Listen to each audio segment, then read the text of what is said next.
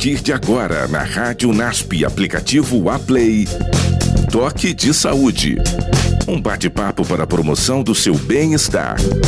Podcast do projeto de extensão do Programa de Mestrado em Promoção da Saúde do NASP Campus São Paulo. Olá, estamos dando início a mais um programa Toque de Saúde. O Toque de Saúde é um projeto de extensão universitária do Programa de Mestrado em Promoção da Saúde do UNASP Campus São Paulo, em parceria com a Rádio FM Unasp. Hoje temos um tema muito especial para discutir no nosso bate-papo sobre síndrome metabólica e estilo de vida. Mas o que significa tudo isso? E é por isso que trouxemos aqui dois convidados muito especiais Inclusive, vamos reforçar que nós temos aqui hoje dois fisioterapeutas de formação Doutor Elias Porto, que é nosso colega no programa de mestrado em promoção da saúde, também a professora Ana Denise, que é professora no curso de fisioterapia, egressa do programa de mestrado em promoção da saúde do UNASP. E ontem, no Dia Mundial do Fisioterapeuta. Então, hoje nós temos aqui esses dois grandes fisioterapeutas professores discutindo uma temática especial. E, olha, sejam bem-vindos ao Toque de Saúde e nós gostaríamos de conhecer vocês um pouquinho melhor, se vocês podem se apresentar aqui para os nossos ouvintes. Primeiro as damas. Vamos lá, Ana Denise. Olá, pessoal, boa tarde. É um prazer estar com vocês. É, obrigada pelo convite, professora Cristina. Como ela já me apresentou, eu sou a Ana Denise Brandão. Fiz a minha graduação no UNASP, cursei fisioterapia, sou da terceira turma de fisioterapia do UNASP. Fiz especialização em unidade de terapia intensiva e posteriormente em fisioterapia hospitalar. Por último, fizemos o curso de mestrado, finalizamos em 2018 aí no NASP. E hoje eu trabalho como gestora do setor de fisioterapia aqui no Hospital Adventista de São Paulo, é, além de lecionar no curso de fisioterapia, dando as disciplinas de UTI, reabilitação cardiopulmonar, os estágios supervisionados em UTI e reabilitação cardiopulmonar. E nós temos uma, uma empresa que presta serviços de fisioterapia para hospitais aqui no Hospital Adventista de São Paulo. Nós colaboramos também com nossa equipe no Hospital de Campanha de Guarulhos. Finalizamos os atendimentos dia 4 de setembro, colaborando durante a pandemia. E atendemos pacientes também em domicílio, né, em home care. Nossa empresa também presta serviços de home care. Uma ampla experiência, hein? E hoje, dando a entrevista aqui para nós diretamente, você hoje está no Hospital Adventista, São Paulo? Hoje estamos aqui no Hospital Adventista. Ok, acompanhando também estagiários, em mais uma unidade Isso. de trabalho. Que bom, que bom. Que currículo bonito, fiquei até com vergonha agora, viu? Ah. viu? A minha colega Iana Denise. Primeiro, também parabenizar todos os fisioterapeutas pelo Dia Mundial do Fisioterapeuta, do, do dia de ontem, né, 8 de setembro. Dizer que eu também sou fisioterapeuta, formado há 22 anos, tenho especialização em cardiorrespiratório pela USP, INCOR, tenho doutorado em medicina translacional pela Unifesp. Sou Elias Porto, sou editor-chefe da revista Lifestyle, que sempre nós falamos aqui, né, professora Cristina? Com certeza. E é uma alegria estar participando aqui de novo. Quero cumprimentar a todos que estão com a gente nesse momento. Obrigado por mais uma vez nos convidar, professora Zukovski. Como você está aqui, a gente precisa reforçar, não é? Quem não conhece ainda a revista, coloca lá no Google, revista Lifestyle, o NASP, vai entrar em contato e conhecer um pouquinho mais tantos artigos relacionados ao estilo de vida que têm sido publicados nessa, nessa importante revista. Vejam. Agora, do meu currículo, tem mais uma coisa que eu queria falar, professora. O mais ah, importante. Pode comentar, claro. O mais importante do meu currículo, eu sou amigo e colega da professora Cristina Zukovski Tavares. que bom, que maravilha, hein? Um colega muito ativo. Ultimamente, agora a gente precisa acompanhá-lo melhor, porque antes pensávamos assim, como acompanhá-lo academicamente, em tantas produções que ele tem. Hoje a gente fica preocupado também como acompanhar o doutor Elias em tantas pedaladas, porque Verdade. ele tem se mostrado um ciclista muito ativo e tem nos ensinado, não é, o como é importante não apenas falar de estilo de vida, mas cultivá-lo também na nossa vida pessoal e profissional. Mas vamos lá, como a nossa temática hoje fala sobre um assunto que vocês dois, não é, Ana Denise e Elias pesquisaram juntos, a síndrome metabólica e o estilo de vida. Eu vou pedir primeiro, Ana Denise, explica aqui para todos nós, para os ouvintes, em palavras mais simples, para que possamos compreender melhor o que, que é uma síndrome metabólica. Isso tem acometido muitas pessoas no Brasil e no mundo? Sim, a síndrome metabólica é um conjunto de doenças é, cuja base é a resistência da insulina, a resistência à insulina. Como a ação da insulina está prejudicada, o indivíduo ele passa a adquirir outras doenças, como a obesidade, a hipertensão, triglicerídeos aumentado, HDL colesterol. Então, é um conjunto dessas doenças e a, a glicemia alterada, né? É um conjunto dessas cinco doenças. Então, para nós considerarmos que o indivíduo tem síndrome metabólica, ele precisa apresentar três dessas cinco manifestações, né? Obesidade, hipertensão, hiperglicemia, triglicerídeos aumentado e o HDL colesterol também aumentado. Doutor Elias Porto. Professora, é muito comum hoje nós encontrarmos isso na população. A síndrome metabólica se tornou uma questão de saúde pública, porque hoje se, estima que 5% da população tem esses três critérios falados pela Ana Denise para ter síndrome metabólica. Veja, são cinco: ser hipertenso, ser diabético, obeso, dislipidêmico e com, e com triglicerídeos altos. Tendo três desses, a pessoa já é considerada que tem a síndrome metabólica. A síndrome metabólica, por muitos anos, foi comparado como uma arma com gatilho apontado.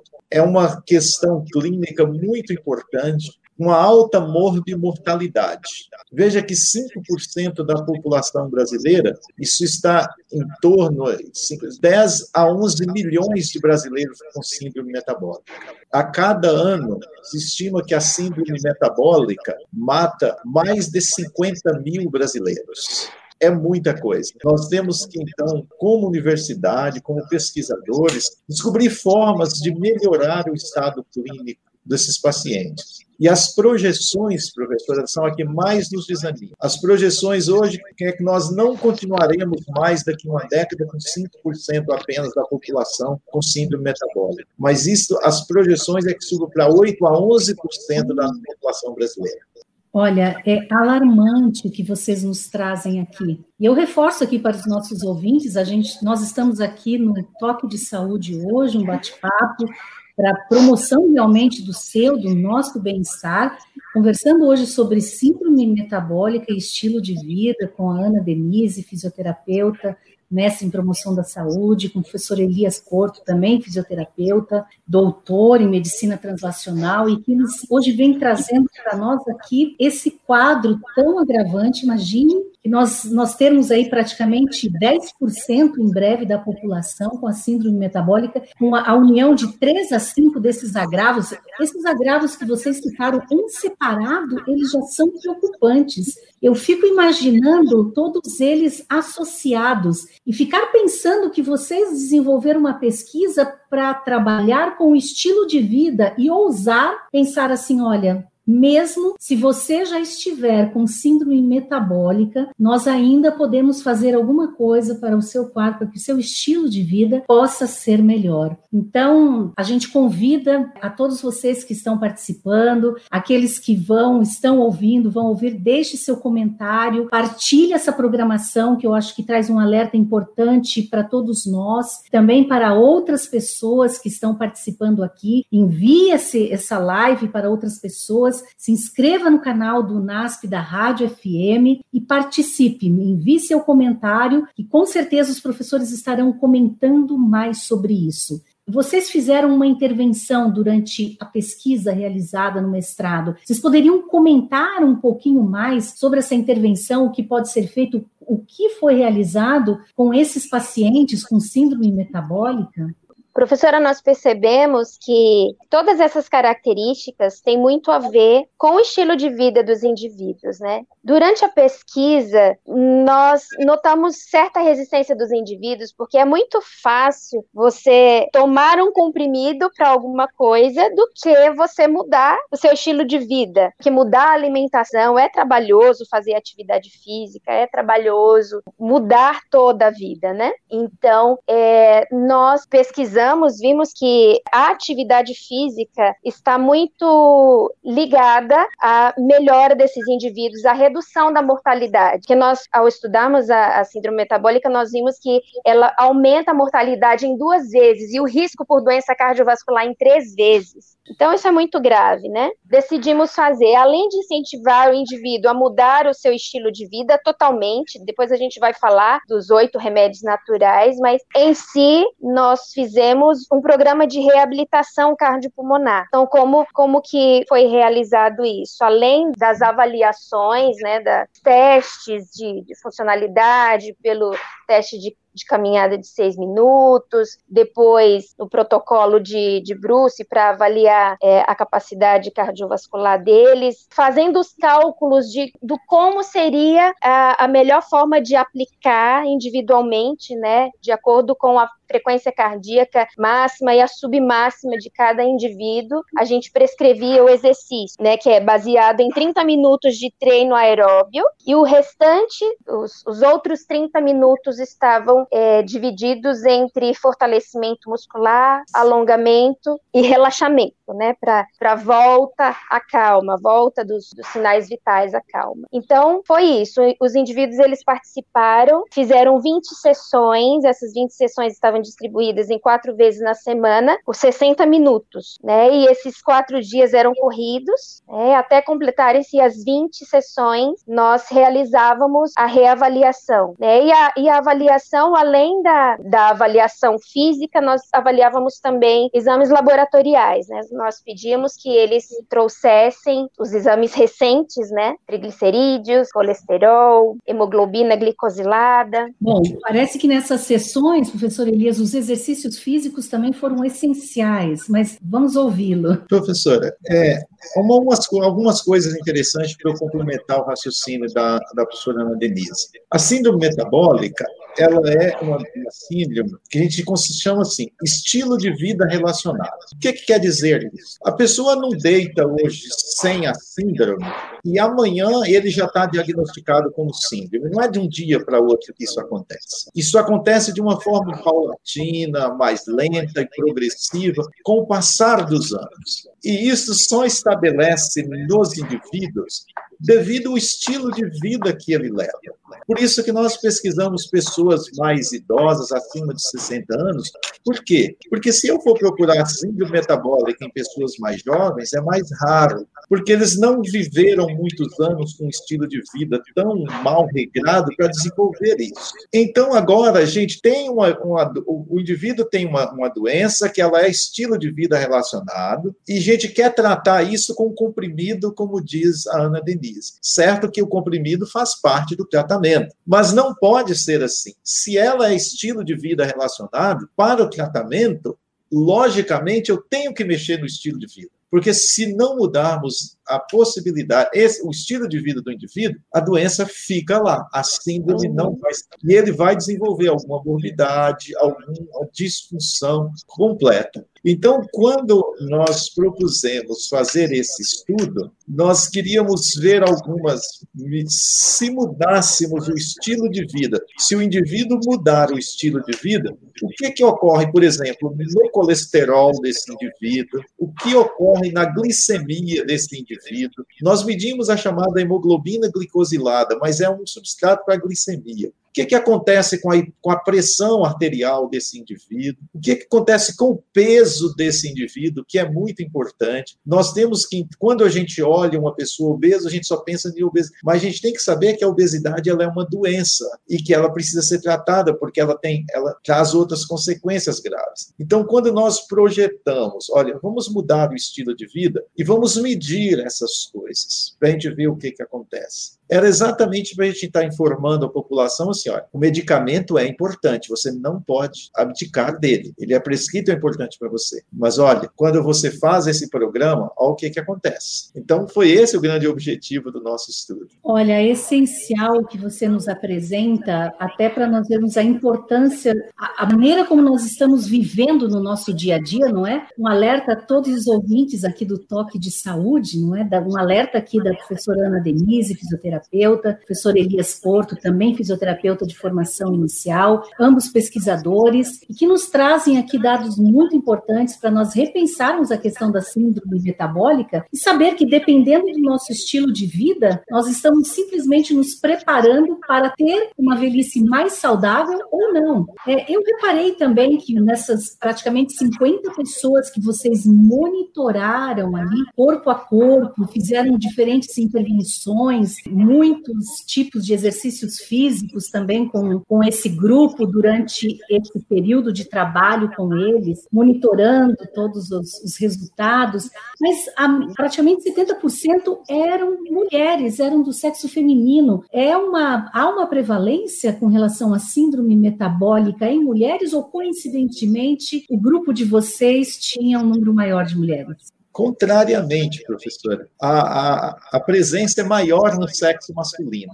O sexo masculino ele tem é, a gente vê que a prevalência é maior. Entretanto, o que acontece? O homem, ele, aqui eu quero até chamar a atenção, o homem ele não gosta de realizar tratamento. Ele acha que mudança de estilo de vida ainda é para pessoas mais fracas, é para pessoa que não tem o que fazer e vai fazer essas coisas. Esse é o modo de pensar ainda na cabeça do homem. Eu tenho que trabalhar, eu tenho que fazer meus negócios, eu tenho que assistir meu futebol, eu tenho que ir no barzinho conversar com meus amigos, e ele esquece um pouco desse cuidado dele. Quando nós fizemos a triagem, ia ter equivalência, ter um pouco mais de homens, mas na hora que se propõe o tratamento, que é fazer 20 sessões de é, corrida durante um mês, Aí ele tem muitas coisas para fazer, mas não tem o tempo necessário para isso. A mulher, pelo contrário, ela diz assim: ó, eu tenho outras coisas para fazer, mas isso é prioridade. Porque se eu não cuidar disso, eu não consigo fazer as outras. Então, por isso que apareceu mais mulheres em nosso trabalho, por causa da questão mesmo de como encarar uma doença. E aí, professor, o resultado é, da síndrome metabólica geralmente é assim: nós vamos ter mais homens com AVCs ou com derrame, nós vamos ter mais homens sofrendo eventos cardiovasculares, os infartos. Por quê? Porque não cuidou previamente, o resultado vai ser esse, né? Tem Olha, outra... é importante, hein? Importante o que vocês aqui falam para todos os homens e mulheres, não é? Todos estão sujeitos a passar por um desses agravos, mas que os homens precisam buscar mais, não é? Estar mais abertos, sem preconceito, não é? As intervenções, ao exercício, as terapias. É, professora Ana Denise, nessas 20 sessões, você observou em alguns aspectos que começaram a modificar um pouco, paulatinamente, aos poucos, o estilo de vida dessas pessoas que participavam e mesmo talvez algumas tomadas de decisões que elas começaram a ter durante esse período que, que você pode destacar que foram algumas contribuições positivas? Já nas primeiras sessões, eles vinham muito felizes porque estavam as mulheres, né, principalmente, elas estavam dormindo melhor, elas elas tinham menos referiam menos cansaço, menos fadiga para realizar suas atividades domésticas. É, eu acho que principalmente isso, né? Elas elas conseguiam realizar as suas atividades com mais prazer, com mais felicidade, porque estavam menos cansadas. E aí elas começaram começaram a notar também que elas estavam perdendo peso e se animavam muito. Então, era um grupo, como a gente fazia atividade em grupo, é muito legal trabalhar em grupo, porque um ajuda o outro, um incentiva o outro. Então, a princípio, eles faziam as coisas, nós notávamos, né, que eles faziam as atividades, eles mudavam, queriam mudar o seu estilo de vida porque eles queriam nos agradar, não porque a doutora fulana de tal, o doutor fulano de tal me pediu que eu fizesse isso, mas depois eles notaram diferença, né, na circunferência, no peso, no sono, no humor, na fadiga. Então, isso foi muito legal de se notar. E o que foi mais visível, né, de se ver, porque o colesterol, a gente não vê que diminuiu o colesterol, né, mas a gente notava, a gente via, porque era medido antes e após o exercício, e às vezes até durante a pressão arterial. Nossa, mas eu cheguei com minha pressão 17 por 17 por, por, por 10 e estou saindo com a pressão 12 por 8, como assim? Isso está muito bom, então eles se animavam em continuar o exercício, né? Isso foi um incentivo a eles permanecerem no estilo saudável, mesmo depois que nós terminamos o, o estudo, mesmo depois que nós terminamos o trabalho. E nós podemos acompanhar esses indivíduos durante um ano, né? Uma boa parte deles nós conseguimos acompanhar, muitos deles se mantiveram, né, no estilo de vida saudável e a gente viu que os resultados foram muito bons, foram aceitáveis, estatisticamente falando. Ô, professora, é, eu notei que existe algumas, menos alguns estilos de vida que a gente propõe que a pessoa. Passar a fazer atividade física, quem fumar, deixar de fumar, quem usar álcool, deixar de usar álcool, dormir mais cedo, dormir entre 7 e 8 horas, procurar dormir cedo e acordar cedo e fazer uma alimentação saudável. Mas uma coisa que a gente tem notado que é muito difícil eles mudarem é a questão da alimentação. Por quê? Você vai ao supermercado, graças a Deus isso vem mudando aos poucos. Mas você vai ao supermercado, você não encontra as coisas facilmente para você ter uma alimentação saudável. Você só encontra enlatados, embutidos, processados, e mais isso aí tudo que não é saudável. E isso é mais fácil também de você preparar, de fazer. Então as pessoas ainda procuram. Quando você propõe para um indivíduo que está com síndrome metabólica mudar um pouco a alimentação, é o ponto mais difícil que nós temos encontrado. Esse e o tal de dormir cedo e acordar Esses dois são um problema. Atividade física, até que elas conseguem, elas fazem uma caminhada, uma coisa e outra, e acaba conseguindo. E, e, é moda fazer atividade física, né? É, a TV estimula, os jornais estimulam, o toque de saúde estimula. Então é bom fazer isso. Mas essas outras coisas, ainda nós temos que bater um pouco mais nos supermercados para colocarem as coisas para um estilo de alimentar melhor, mais em evidência, mais visto para as pessoas comprarem aquilo. Não, olha para vocês verem o que, que está bem na frente no supermercado, nas estantes, é tudo que não é saudável. As coisas que são saudáveis para o alimento está bem escondidinho. É, e essa filosofia tem que se lidar ainda para os atacadistas, supermercadistas e varejos, para facilitar para as pessoas tomarem as decisões mais facilmente, a, a adotar uma alimentação mais correta. Caramba! Para os nossos ouvintes, para todos nós, veja o que o doutor Elias acaba de nos reforçar a importância. Né? Nós entramos no supermercado e parece que nossos olhos estão perdidos e não conseguem enxergar os alimentos saudáveis. E como vamos melhorar o estilo de vida? Só comprando ou comprando muitas latas ou muitos alimentos ultraprocessados, só porque é fácil de abrir uma lata ou alguns pacotes, algumas coisas já prontas, não é? E deixamos os alimentos mais naturais, in naturas, colhidos recentemente. Às vezes nós temos locais que a gente ainda pode. Eu moro em Tapsirica da Serra, aqui às vezes a gente ainda pode fazer comprar algumas frutas, legumes, verduras direto, direto de uma horta, direto do produtor. Então, assim, vamos ficar mais atentos a isso. Nós estamos chegando já no final do nosso toque de saúde. Foi tão bom termos aqui a presença, não é? Agradeço muito vocês aqui, a professora Ana Denise, a professora Elias Porto, por estarem aqui conosco. E é claro que eu vou pedir que nesse momento final vocês deem um, tragam um último conselho aqui, olha. Ó, a Laudiceia está mandando dizer aqui para vocês que estava muito boa essa palestra, essa conversa. Então, a Laudiceia vai ser uma multiplicadora já dessas ideias que vocês hoje estão trazendo aqui para nós, não é? Então, vamos deixar aqui um último conselho para os nossos ouvintes. Tenham eles síndrome metabólica ou não? Eu acho que o, o, o recadinho mais especial que a gente tem para deixar é que Deus nos deixou na natureza oito remédios à nossa disposição para nós gozarmos de boa saúde, né? Nós desfrutarmos de uma vida saudável sem, sem necessitar de, de remédios, etc., de fazer tratamentos muito sofisticados, basta utilizarmos os remédios da natureza. E durante o nosso trabalho, nós incentivamos os nossos, os nossos participantes a viverem esse estilo de vida saudável, né? Como o professor Elias falou, é, se alimentar de frutas, verduras, dormir cedo, beber água, tomar sol de forma adequada, confiar em Deus, cessar os, os vícios. Professor, está faltando algum remédio? E tudo com muito equilíbrio. E né? atividade, né? e atividade física e o equilíbrio, exatamente. Exatamente. Professora, eu, se eu pudesse, eu deixaria dois, dois recadinhos finais. Primeiro, é, se vocês puderem, viralize essa nossa palestra. Do toque de saúde de hoje. Viraliza tanta coisa ruim que não, não, não tem sentido nenhum. Viraliza isso aqui porque é algo que vai ajudar muita gente. Esse é o primeiro que eu podia dar um conselho. O segundo é o seguinte: se você tem essa doença, se você tem risco, se você já tem mais de 50 anos, não fique com medo de descobrir que você tem esse problema ou essa síndrome. Busque saber se você tem e busque o tratamento adequado, ideal principalmente esse, voltado para a mudança de estilo de vida, que é o mais completo, para que não tenha complicações futuras mais sérias, ok? E nós estamos à disposição de vocês aqui. Entrem em contato com a equipe do Toque de Saúde se vocês quiserem algumas informações mais, eu tenho certeza que eles estão à disposição para isso.